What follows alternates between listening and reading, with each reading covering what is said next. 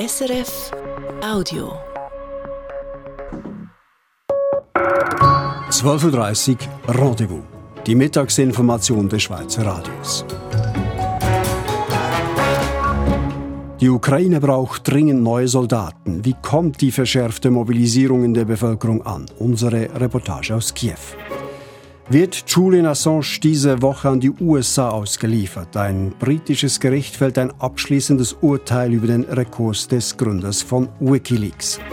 Und ein Riesenkontinent, unzählige Geschichten. Samuel Buri und Anna Lemmenmeier haben für Radio SRF aus Afrika berichtet. Das Themenspektrum sehr breit in die Startups, die Tech-Szene, Sachen gehen auf und wieder zu. Da ist extrem viel los. Und gleichzeitig gibt es gewisse Sachen, die gefühlt sich einfach nicht verändern. Ja, ich merke so ein bisschen, die Geschichte vom alten Mann, der sich an die Macht klammert, die mag ich einfach nicht mehr erzählen. Anna Lemmeier und Samuel Buri sind unsere Gäste im Tagesgespräch um 13 Uhr.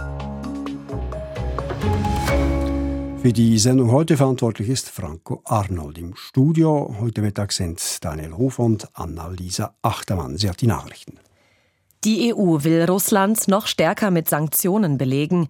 Dies auch als Reaktion auf den Tod des russischen Kreml-Kritikers Alexei Nawalny. Das sagte der EU-Außenbeauftragte Josep Borrell. Konkret geht es um ein 13. Sanktionspaket gegen Russland, über das die EU-Innenministerinnen und äh, Außenministerinnen und Außenminister heute in Brüssel beraten. An dem Treffen nimmt auch die Witwe Nawalnys, Julia Nawalnya, teil. In einer Videobotschaft sagte sie, sie wolle die Arbeit ihres Mannes fortsetzen und für ein freies Russland kämpfen. Die russische Regierung kritisiert die Reaktion der westlichen Länder auf den Tod von Nawalny. Der Sprecher von Präsident Wladimir Putin bezeichnete die Reaktionen als inakzeptabel und widerwärtig. Die Kritik könnte Putin aber nichts anhaben. Die Angehörigen Nawalnys dürfen währenddessen weiterhin nicht zu seinem Leichnam. Seiner Mutter würde der Zugang zur Leichenhalle, in der er aufbewahrt sein könnte, nicht erlaubt, teilte das Team Nawalnys mit. Auch die Todesursache sei weiterhin nicht bekannt. Die Angaben der russischen Behörden seien widersprüchlich. An ihrem Treffen in Brüssel haben die EU-Außenministerinnen und Minister den Start eines Militäreinsatzes im Nahen Osten beschlossen. Sie wollen damit Handelsschiffe vor den Angriffen der Houthi-Rebellen schützen. Diese greifen seit Wochen zivile Schiffe im Roten Meer an. Die deutsche Außenministerin Annalena Baerbock sagte, dass die Angriffe der Miliz die ganze Weltwirtschaft treffen würden. Kern des Militäreinsatzes sei die Präsenz von europäischen Kriegsschiffen. Sie sollen Handelsschiffe begleiten und im Ernstfall Angriffe abwehren. Angriffe auf Ziele der Houthi in Jemen, wie sie die USA und Großbritannien vornehmen, seien von Seiten der EU aber nicht vorgesehen. 23.000 Menschen sind laut dem Internationalen Komitee des Roten Kreuzes IKRK im Ukraine-Krieg verschwunden. Das Rote Kreuz arbeitet nach eigenen Angaben daran, mehr über das Schicksal dieser Menschen in Erfahrung zu bringen. So könnte sein, dass sie gefangen genommen, getötet oder durch Kämpfe von ihren Angehörigen getrennt wurden. Bis Ende Januar hat das IKRK nach eigenen Angaben 8000 Familien dabei geholfen, mehr über das Schicksal ihrer Angehörigen oder ihren Aufenthaltsort zu erfahren. In Panama-Stadt beginnt heute die erste Gerichtsverhandlung im Fall Panama Papers. Angeklagt sind 33 Verdächtige wegen Geldwäsche, unter anderem auch die beiden Gründer der Anwaltskanzlei, aus der die Panama Papers stammen. Zur Erinnerung, vor acht Jahren deckten Journalistinnen und Journalisten auf, dass die Anwaltskanzlei mit rund 200.000 Briefkastenfirmen, Politikern und Prominenten in aller Welt half, ihre Vermögen zu verstecken. Die Mieten für freie Wohnungen sind im Januar erneut gestiegen, verglichen mit dem Dezember. Gestiegen sind die Mietpreise vor allem in den Kantonen Nidwalden, Wallis und den beiden Appenzell. Leicht gesunken sind die Mieten beispielsweise in den Kantonen Basel-Stadt, Schwyz und Zürich. Das zeigt der Homegate Mietindex. Verglichen mit dem Januar letztes Jahr haben die Angebotsmieten jedoch überall zugelegt. Am meisten stiegen sie in der Stadt Zürich, und zwar um 11,5 Prozent in einem Jahr. Das Wetter im Norden gibt es am Nachmittag etwas Sonne und es ist nur noch selten nass. Am Abend kommen aber wieder verbreitet Schauer auf. Morgen trocknet es dann langsam ab und es wird zeitweise sonnig. Die Höchstwerte liegen bei milden 12 Grad. Im Tessin ist es meist sonnig bei 16 bis lokal 20 Grad. Die Ukraine steht nach knapp zwei Jahren Krieg an einem kritischen Punkt. An der Front haben sich die ukrainischen Streitkräfte am Wochenende aus der monatelang umkämpften Stadt Avdivka zurückgezogen. Zudem braucht das Land dringend weitere Waffen und Munitionslieferungen und vor allem mehr Soldaten. Denn viele Frontkämpfer sind erschöpft und müssen abgelöst werden. Vielen Ukrainern wird erst jetzt bewusst, dass vielleicht auch sie an die Front müssen. Dazu kommt, bisher verlief die Mobilisierung intransparent. Korruption war an der Tagesordnung. Deshalb arbeitet das Parlament an einem neuen Mobilisierungsgesetz. Eine schwierige Aufgabe. Aus Kiew Sonderkorrespondentin Juli Tuba. Im Herzen der Hauptstadt Kiew auf dem Platz vor dem Michaelskloster stehen ausgebrannte russische Panzer und von Kugeln durchlöcherte ukrainische Privatautos. Ein Mahnmal der Schrecken des Krieges. Ruslan, ein joviale 38-Jähriger in Uniform, hat sich eine ukrainische Fahne über die Schultern gehängt. Er steht da und raucht. Ab und zu erklärt er Schaulustigen die Details des ausgestellten Kriegsgeräts. Russland kämpft seit Beginn des Krieges als Freiwilliger in der Armee. Auf die Frage, was er von der verschärften Mobilisierung hält, gibt er eine überraschende Antwort.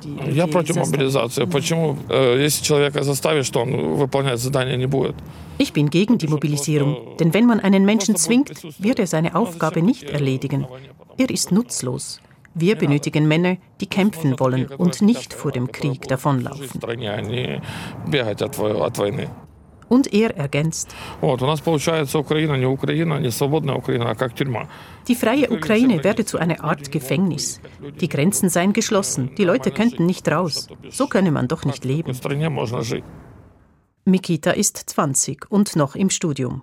Er weiß nicht, wie er sich verhalten wird, falls er das Aufgebot erhält. Really scared, Was er fühle, sei nicht Angst, er sei wie versteinert. Er habe keine Antwort auf die Frage, was tun. Den meisten Männern gehe es wohl ähnlich. Mikita meint aber auch, der ukrainische Staat habe sehr wohl das Recht, die Bevölkerung zum Kriegsdienst zu zwingen. Uh, what other options do we have available? We don't really have any because we are the state. Wir haben keine andere Wahl. Wir sind der Staat, wir sind das Land. Wenn wir aufhören zu kämpfen, dann werden die Russen uns vernichten. Us. Lange lebten viele Ukrainer in der Hoffnung, der Krieg sei bald vorbei. Die Armee erledige das schon. Leute wie Mikita spendeten zwar für die Armee, lebten aber ihr normales Leben weiter, wenn auch mit Einschränkungen. Doch nun hat sich die Lage an der Front verschlechtert. Es mangelt nicht nur an Munition, sondern auch an Soldaten.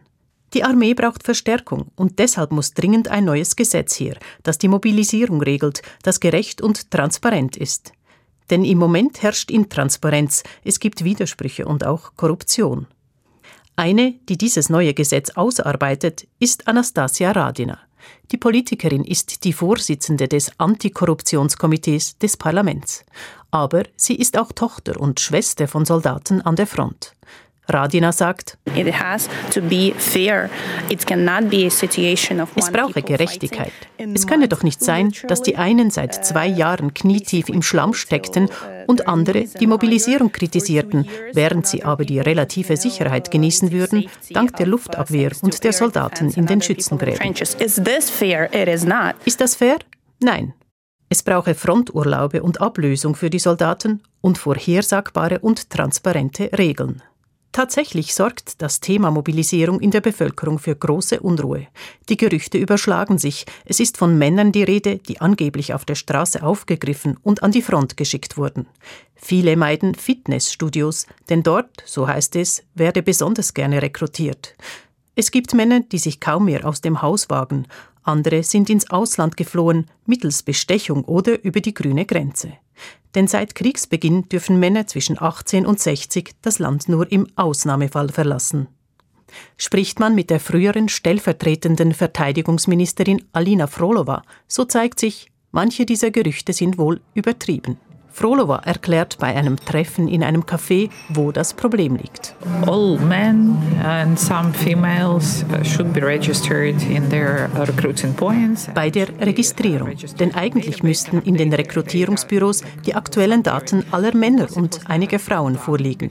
Doch dies habe man vernachlässigt. Schlendrian also. Und nun braucht die Armee dringend Leute. Deshalb sind die Rekrutierer aktiv geworden und bieten Leute zum Zweck der Registrierung sogar auf der Straße auf. Das befeuert Gerüchte und Ängste, auch weil gewisse Rekrutierer aggressiv vorgehen. Eine Registrierung bedeutet zwar nicht zwingend, dass man gleich an die Front geschickt wird, aber es kann der erste Schritt dazu sein. Frolova sagt, Selbstverständlich führten die mangelnde Transparenz und Gerüchte über das schlecht funktionierende System zu Ängsten in der Bevölkerung. Eine Reform sei deshalb dringend nötig. Die Zeit drängt. Der Mangel an Soldaten macht sich an der Front deutlich bemerkbar. Die Regierung und das Parlament, ja die ganze ukrainische Gesellschaft, sie alle stehen vor einer gewaltigen Aufgabe.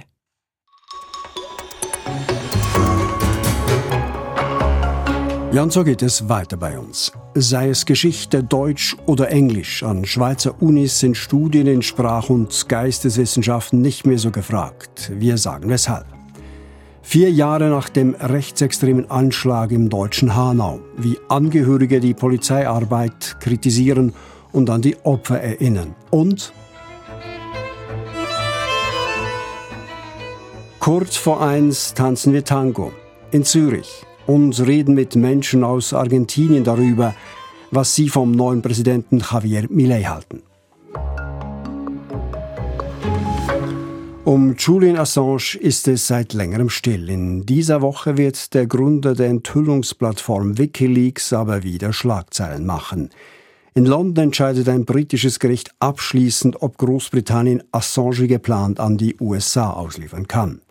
Die USA wollen ihm den Prozess machen, weil er über Wikileaks geheime Unterlagen der US-Regierung veröffentlicht hatte, die unter anderem amerikanische Kriegsverbrechen in Afghanistan und Irak beweisen.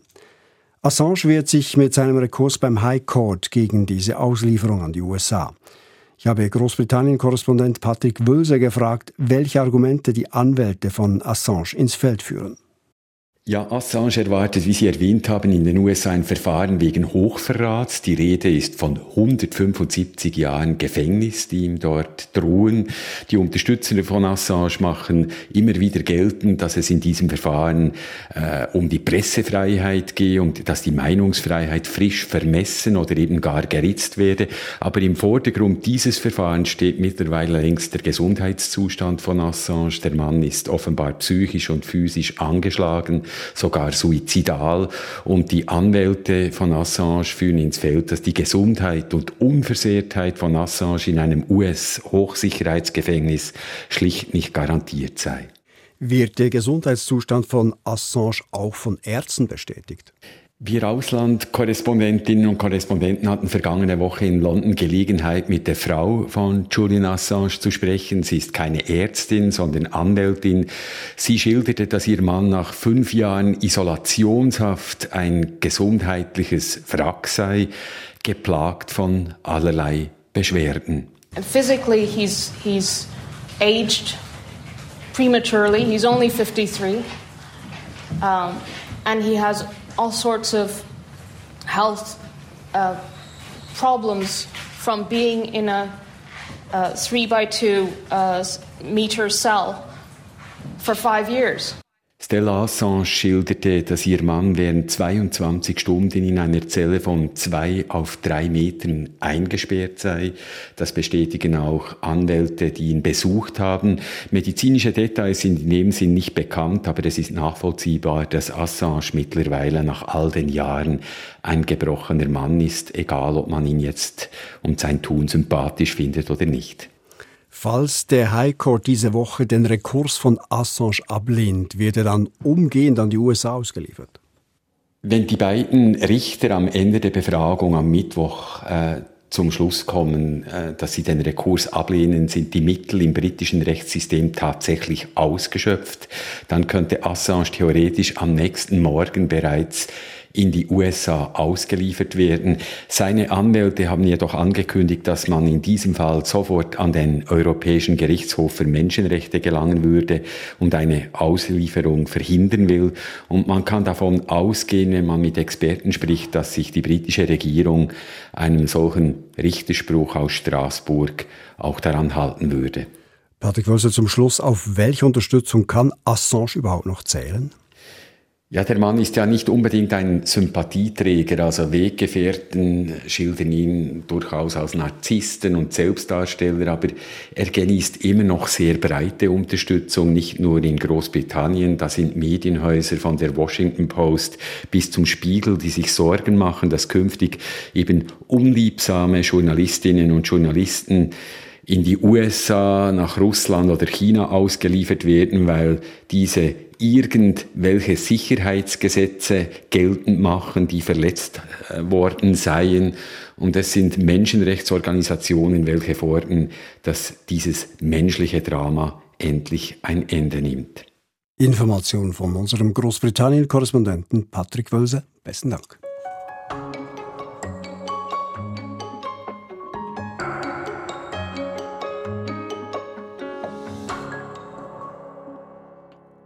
Verantwortliche an Schweizer Universitäten machen sich Sorgen. Deutlich weniger Junge interessieren sich für Fächer wie Geschichte, Deutsch oder Englisch.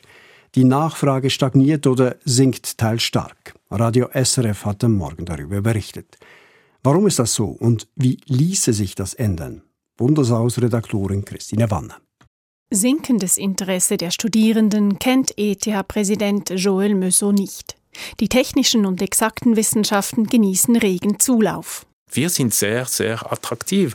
Wir sind eher Ingenieur, Naturwissenschaften und wir wissen in Krisenzeiten, die Jungen gehen eher in diese Richtung. So sagte es Meusot kürzlich im Tagesgespräch von Radio SRF. Kommt dazu, Gymnasien werben seit Jahren für diese sogenannten MINT-Fächer. Und mit den Fachhochschulen ist das Bildungsangebot in den letzten Jahren noch einmal deutlich gewachsen. Konkurrenz also für die klassischen Studienfächer wie Sprachen oder Geschichte, so sieht es Flavio Eichmann, Generalsekretär der Schweizerischen Gesellschaft für Geschichte. Die Fachhochschulen und die Naturwissenschaften sind viel aggressiver in der Akquisition von Studierenden. In den Trams und Bussen sieht man überall Werbung und das sehe ich jetzt unsere Geistes- und Sozialwissenschaften wie nicht. Ich glaube, das ist auch ein großes Problem, dass die Geistes- und Sozialwissenschaften einfach in den letzten Jahren nichts gemacht haben. Am deutlichsten ist das Interesse der Studierenden bei den modernen Sprachen Europas gesunken, fast um die Hälfte, bei den deutschen Sprach- und Literaturwissenschaften um über einen Viertel.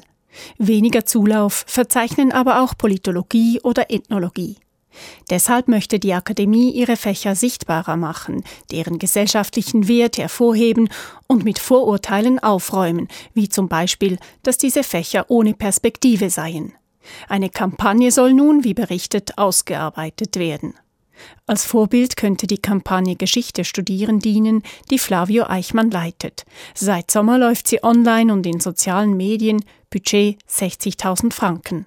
Eichmann sagt zum Auslöser, aus den historischen Seminaren und Instituten in der ganzen Schweiz wurde uns zugetragen, dass der Rückgang der Studierendenzahlen ja besorgniserregend ist für diese Institute. Die werden ja unter anderem auch an der Zahl ihrer Studierenden gemessen und finanziert. Es geht also nicht nur um Sichtbar und Aufmerksamkeit, es geht auch um Geld.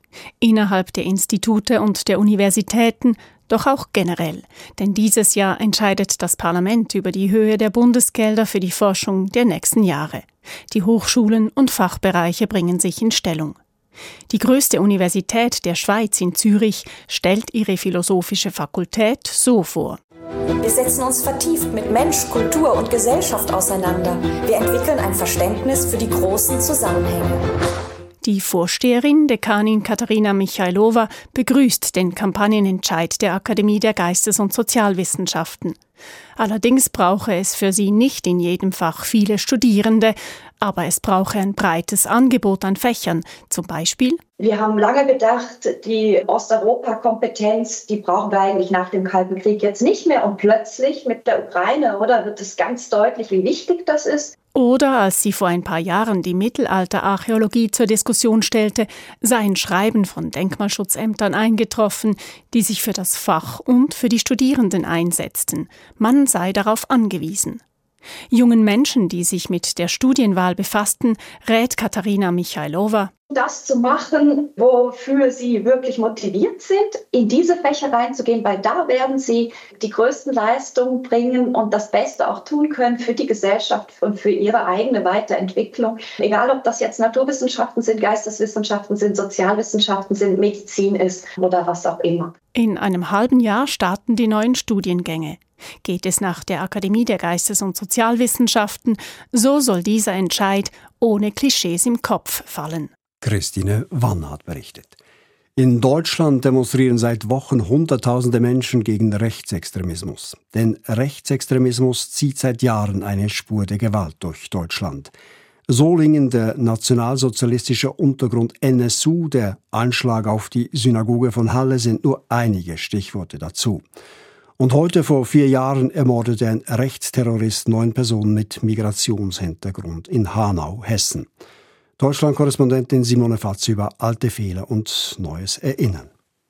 Shetin Gültekin trägt seinen Bruder Gökhan nicht nur im Herzen, an diesem Morgen in der Hotellobby trägt er ihn auch auf der Brust als Foto. Warum? Warum kriege ich Gökhan nicht weg?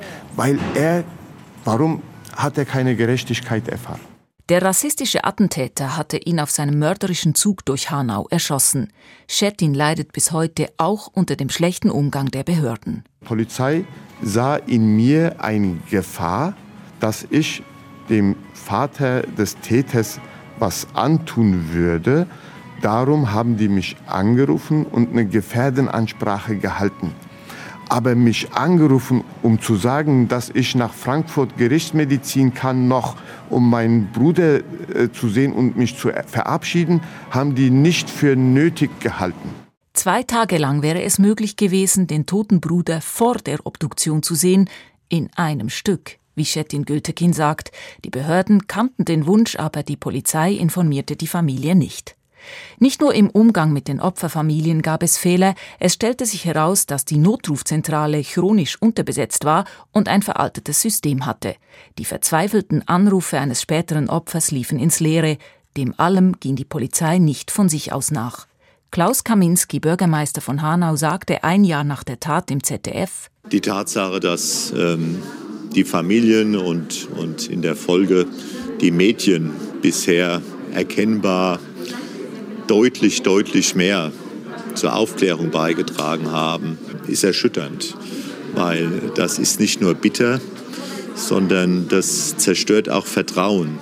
Hanau war Anfang 2020 das dritte rechtsterroristische Attentat innerhalb weniger Monate. Der damalige CSU-Innenminister Horst Seehofer sagte zwei Tage nach dem Anschlag, Der Rechtsextremismus ist derzeit die höchste Bedrohung, Sicherheitsbedrohung für die Bundesrepublik Deutschland. Was ich überhaupt nicht akzeptiere, dass man sagt, aber wir haben doch einen Linksextremismus. Den haben wir auch, den verlieren wir auch nicht aus dem Blick, den bekämpfen wir auch, aber wir dürfen damit nicht relativieren äh, die Gefährdungslage, die hohe Gefährdungslage durch Antisemitismus, Rechtsextremismus und Terrorismus. Inzwischen ist die Zahl von Rechtsextremisten in Deutschland gestiegen. Die Politik präsentiert Gegenmaßnahmen, doch rechtsextremistischen Anschlägen lag auch strukturelles Behördenversagen zugrunde und oft fehlte der Wille zur Aufklärung. Dass Fehler kaum politische oder juristische Konsequenzen haben, lässt Chetin Gültekin keine Ruhe.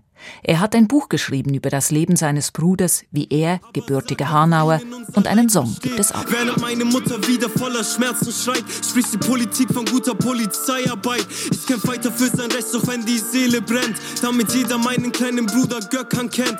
Die Opfer und Hinterbliebenen von Hanau sind gut vernetzt. Es sind Initiativen entstanden, es gibt ein lebhaftes, konsequentes Erinnern und das ist in dem Ausmaß neu. Erstmals mit Hanau haben wir gezeigt, Ab jetzt muss es opferorientiert sein. Wir haben äh, dadurch geschafft, dass mit Hanau diese Opfer an äh, Vordergrund kommen und nicht der Täter oder das Tat.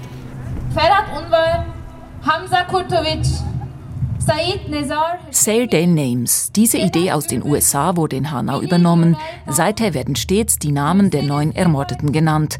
Raus aus der anonymen Masse der vielen Opfer von Rechtsextremismus in Deutschland. Und Gökhan Gültekin.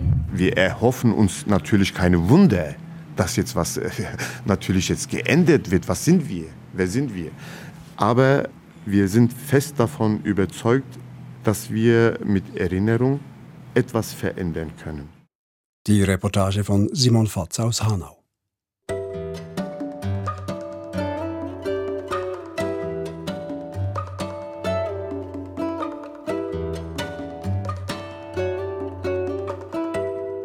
Rendezvous 5 vor 1. Die Motorsäge war bei jedem Wahlauftritt von Javier Milei dabei. Mit brachialer Gewalt will der neue argentinische Präsident bildlich gesprochen staatliche Firmen privatisieren, die Verwaltung verkleinern und den Kündigungsschutz lockern.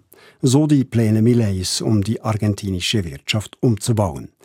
Dagegen demonstrieren Tausende auf den Straßen. Argentinien scheint gespalten in Pro und Contra Millet.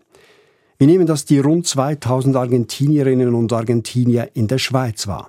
Dominik Stein hat sich umgehört an einem Tangoabend, eine Milonga in der Stadt Zürich.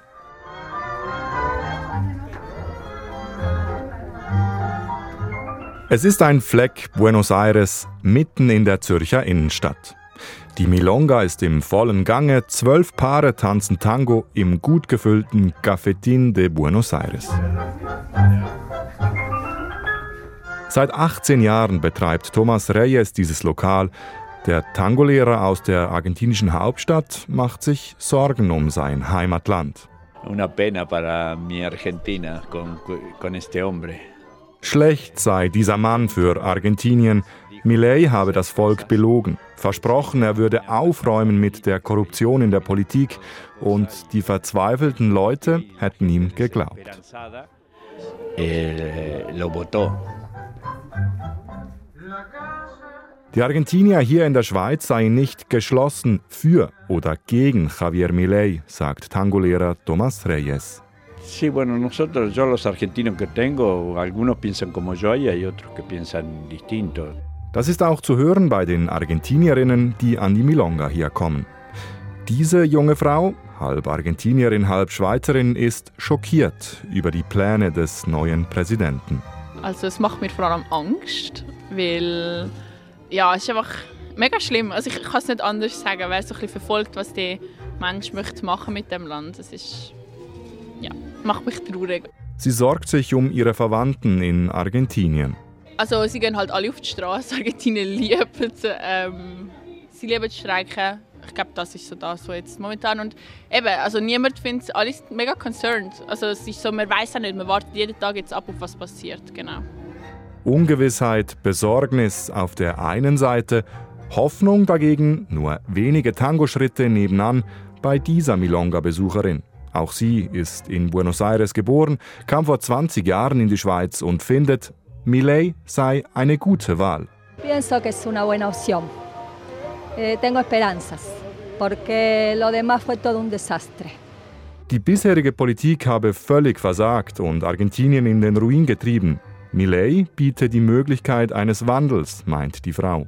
Auch sie sagt, unter den Argentinierinnen in der Schweiz sei man sich nicht einig, ob Millet Chance sei oder Gefahr. Hay diferentes opiniones. Y cuando hay un cambio de opiniones prefiero no opinar porque es a veces para pelea. Sie halte sich aktuell in politischen Diskussionen lieber zurück, sonst gebe es nur Streit. Es gäbe nur schwarz oder weiß für oder gegen den umstrittenen Präsidenten. Also spaltet Javier Milei auch die argentinische Diaspora in der Schweiz? Nein, wiegelt Tangolehrer Thomas Reyes ab. Klar, die Meinungen gingen auseinander, aber eine Spaltung gäbe es deswegen keine. No, no, no, no, no, no hay. La división esa no es. Hay distintas ideologías políticas, ¿no? Se charla pacíficamente, sí se convive acá todavía. Bueno, no nos matamos. Andere Meinungen gilt es auszuhalten, deswegen würden sich die Argentinier hier nicht die Köpfe einschlagen, so Thomas Reyes. Sagt es und bittet, selbst ein Gegner des neuen Präsidenten, ausgerechnet die Millet-Anhängerin zum nächsten Tango.